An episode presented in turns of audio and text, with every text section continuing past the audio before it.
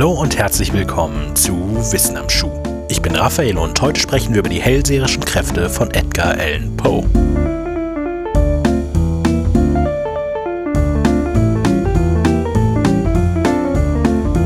Edgar Allan Poe ist wohl vielen ein Begriff. Er gehört zu den berühmtesten Autoren des 19. Jahrhunderts und erarbeitete sich in seinen gerade einmal 40 Lebensjahren den Titel einer Legende der Kriminal-, Horror- und Schauerliteratur. Bekannt ist er vor allem für seine Gedichte und Kurzgeschichten und das nicht zu Unrecht. Er schrieb über den Raben, der nimmermehr krächzt, einen einäugigen Kater, den Fall des Hauses Usher und die unsterbliche Liebe zur wunderschönen Annabel Lee. Mit Die Morde in der Roman gilt er sogar als Erfinder der klassischen Detektivgeschichte, an der sich auch Arthur Conan Doyle für seine Sherlock Holmes Bücher orientierte. Zu Poes Werken gehört neben den fast 80 Gedichten und mehr als 60 Kurzgeschichten auch ein einziger Roman. Die Erzählung des Arthur Gordon Pym aus Nantucket. Erstmals erschienen im Juli 1838. In diesem schildert Poe die Abenteuer des Seemanns Arthur Gordon Pym. Inhaltlich entwickelt sich die Geschichte von realistisch anmutenden Ereignissen zu immer fantastischeren Erlebnissen und endet schließlich sehr abrupt, mit Pym und einem weiteren Matrosen die auf einen gewaltigen Wasserfall zurasend plötzlich eine übermenschengroße Gestalt mit schneeweißer Haut erblicken. Getragen wird die Geschichte von einer recht ungewöhnlichen Erzählweise.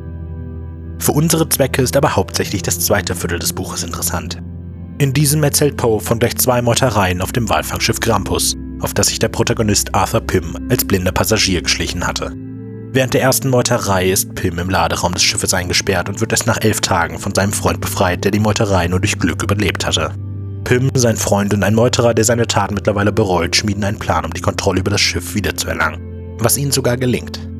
Lediglich einer der Meuterer wird am Leben gelassen, um mit den dreien das Schiff am Laufen zu halten. Der Name des noch lebenden Meuterers ist Richard Parker, der für uns wichtigste Name der Geschichte. Alsbald zieht aber ein Sturm auf. Der Sturm wird immer heftiger und heftiger, bricht schließlich den Mast und flutet einen Großteil des Laderaums.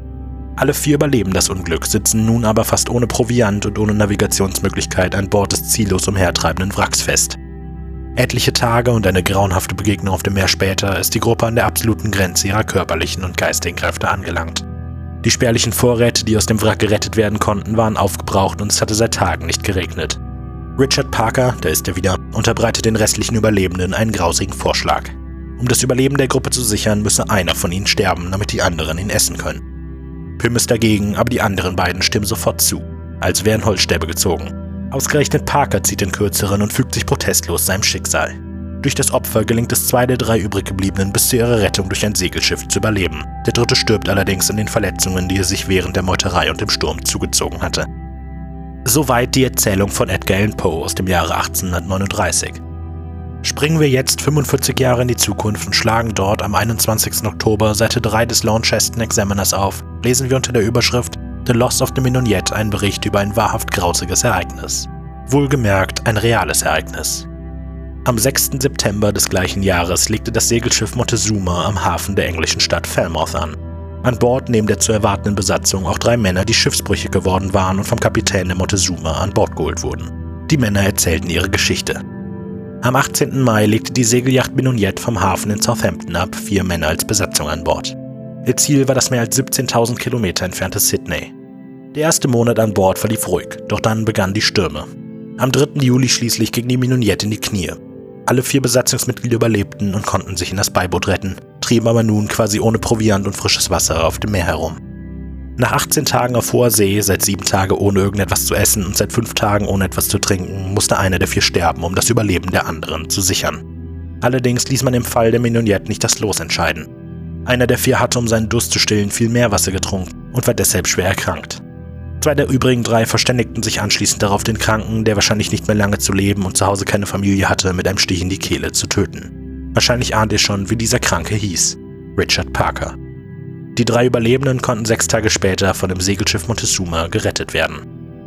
Der Zwischenfall wurde Mittelpunkt eines sehr berühmten Gerichtsprozesses, an dessen Ende die beiden Seefahrer, die sich auf die Tötung Parkers verständigt hatten, wegen Mordes vor Gericht zum Tode verurteilt wurden, allerdings durch königliche Begnadigung nach sechs Monaten wieder auf freien Fuß gesetzt wurden. Die Parallelen zwischen dem Fall der Menoniette und Poes Roman sind verblüffend.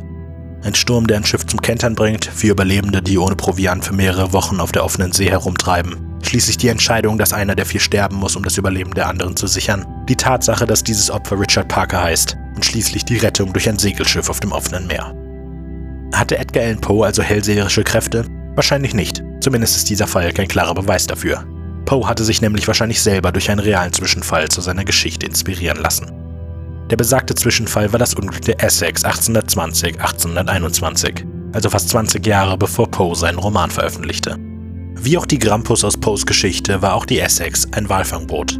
Sie stammte zudem aus Nantucket, dem Heimatort von Arthur Gordon Pym. Mit einer 20 Mann starken Besatzung verließ die Essex 1819 ihren Heimathafen für eine zweieinhalbjährige Waljagd. Am 20. November 1820 rammte ein Wal mehrfach das Schiff, welches daraufhin leck schlug und langsam zu sinken begann. Die Crew sammelte so viele Vorräte wie möglich vom sinkenden Schiff und verteilte sich dann auf die drei Fangboote.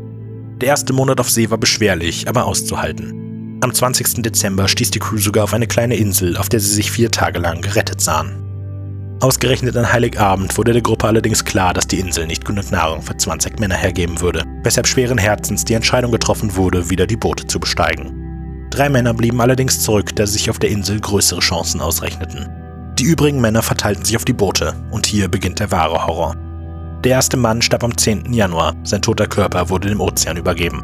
Einen Tag später wurde eines der Schiffe von den übrigen Zweien getrennt. Auf diesem Boot starben bald zwei weitere Menschen. Der erste wurde noch über Bord geworfen, die zweite Leiche erklärte die Besatzung schweren Herzens zur Nahrungsquelle. Die drei übrig gebliebenen Seemänner konnten am 18. Februar gerettet werden. Sie hatten 90 Tage auf dem Boot überlebt. Die beiden übrigen Boote konnten ein paar weitere Tage zusammenbleiben. Zwischen dem 20. und 28. Januar starben auf den beiden Booten insgesamt vier Leute. Die Überlebenden mussten die grässliche Entscheidung treffen, die Toten zu essen, um nicht ebenfalls zu verhungern. Am 28. Januar schließlich wurden auch diese beiden Boote getrennt. Eines davon wurde mit seinen drei bis dato noch lebenden Insassen nie wieder gesehen. Die Geschehnisse auf dem dritten Boot ähneln den Ereignissen aus Poes Geschichte enorm. Am 28. Januar lebten noch vier Leute auf dem ziellos umhertreibenden Boot. Irgendwann in der ersten Februarwoche schließlich war die Verzweiflung auf dem Boot so groß, dass sich die Besatzung nach anfänglichem Protest einer der Seemänner dazu entscheiden musste, einen der ihren zu opfern. Es wurden Streichhölzer gezogen, der 17-jährige Owen Coffin zog das kürzeste und wurde erschossen. Trotz der neuen Nahrungsquelle starb am 11. Februar ein weiterer. Zwölf Tage später wurden die einzigen beiden Überlebenden dieses dritten Bootes nach 95 Tagen auf See endlich gerettet. Am 5. April 1921 konnten dann auch die auf der Insel Verbliebenen gerettet werden. Alle drei hatten überlebt. Von der ehemals 20 Mann starken Besatzung waren also insgesamt noch acht Leute übrig geblieben.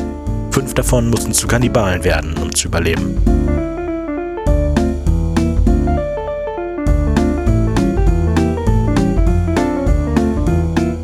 Wissen am Schuh ist ein wöchentlicher Podcast von Wenig Originell. Skript und Produktion von Raphael Markreiter, Musik von Simon Markreiter. Weiterführende Links und Quellen für diese Episode finden sich in der Beschreibung sowie im zugehörigen Artikel auf wenig-originell.de. Ihr findet Wissen am Schuh auf YouTube, Soundcloud, unserer Homepage und überall, wo es Podcasts gibt. Ihr habt konstruktives Feedback, Anregungen und Vorschläge oder wollt einfach mal Hallo sagen? Dann sendet uns eine E-Mail an wissenamschuh.wenig-originell.de.